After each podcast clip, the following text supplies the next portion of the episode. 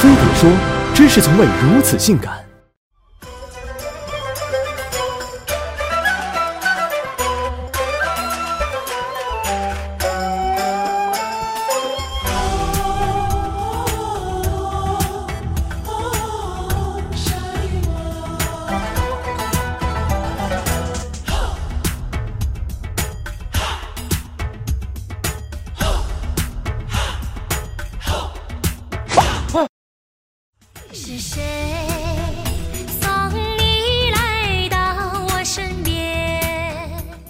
当学生们走出学校，校园恋情的剧情就延续到了职场。有调查显示，在北上广，每十个人中至少有七人曾与同事玩过暧昧，或是谈过恋爱。人们不是正在恋与同事，就是在被恋与同事包裹。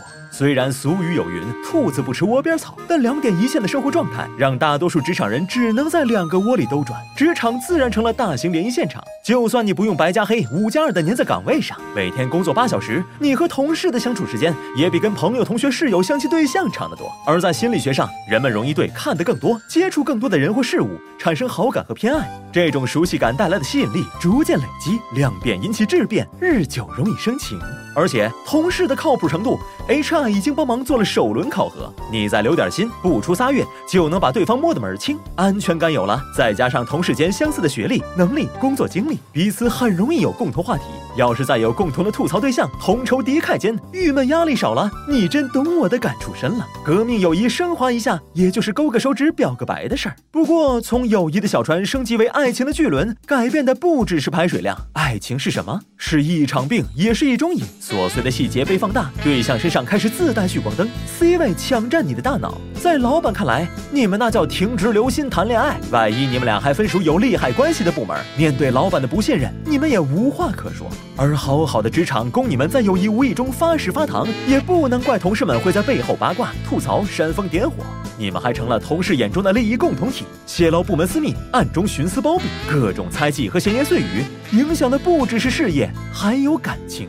于是，很多人自愿选择办公室恋情、异地恋化。但其实和同事谈恋爱本身也没那么容易。在爱情三角理论中，亲密、激情和承诺是完美爱情的基础。别人谈恋爱是包周末场、午夜场，而你们是二十四小时全年包场。怎么把透支的激情补回来成了问题。而且职场中需要的是理性，但情场上最怕因为所以大白道理。如果状态切换不同步，情绪管理不过关，心理素质不够硬，最后怕是闹得两头都抓瞎。要是最后以分手告终，每天抬头不见低头见事小，工作上不配合或是故意唱反调，职场情长双失意，那才叫糟心。虽然爱情来敲门时，大家都会觉得工作嘛，常换常新，但不管怎样。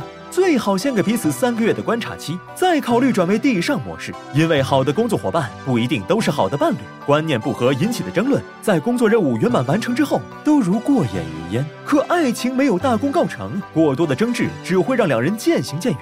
况且在恋爱初期，放大的优点盖住了不足，短命的恋情跟长期的工作也得提前掂量一下了。不过，如果真的确认彼此是对的人，那考虑转场，商量谁走谁留，就要提上日程了。你们都是干什么吃的？到手的案子给跟丢了。对不起，主人。啊，是，是我们疏忽了。都给我出去！你留下。哎呀，对不起啊，宝贝，我刚才是不是太凶了？哼，主任，我，让你好好长长记性，看看还有没有下次。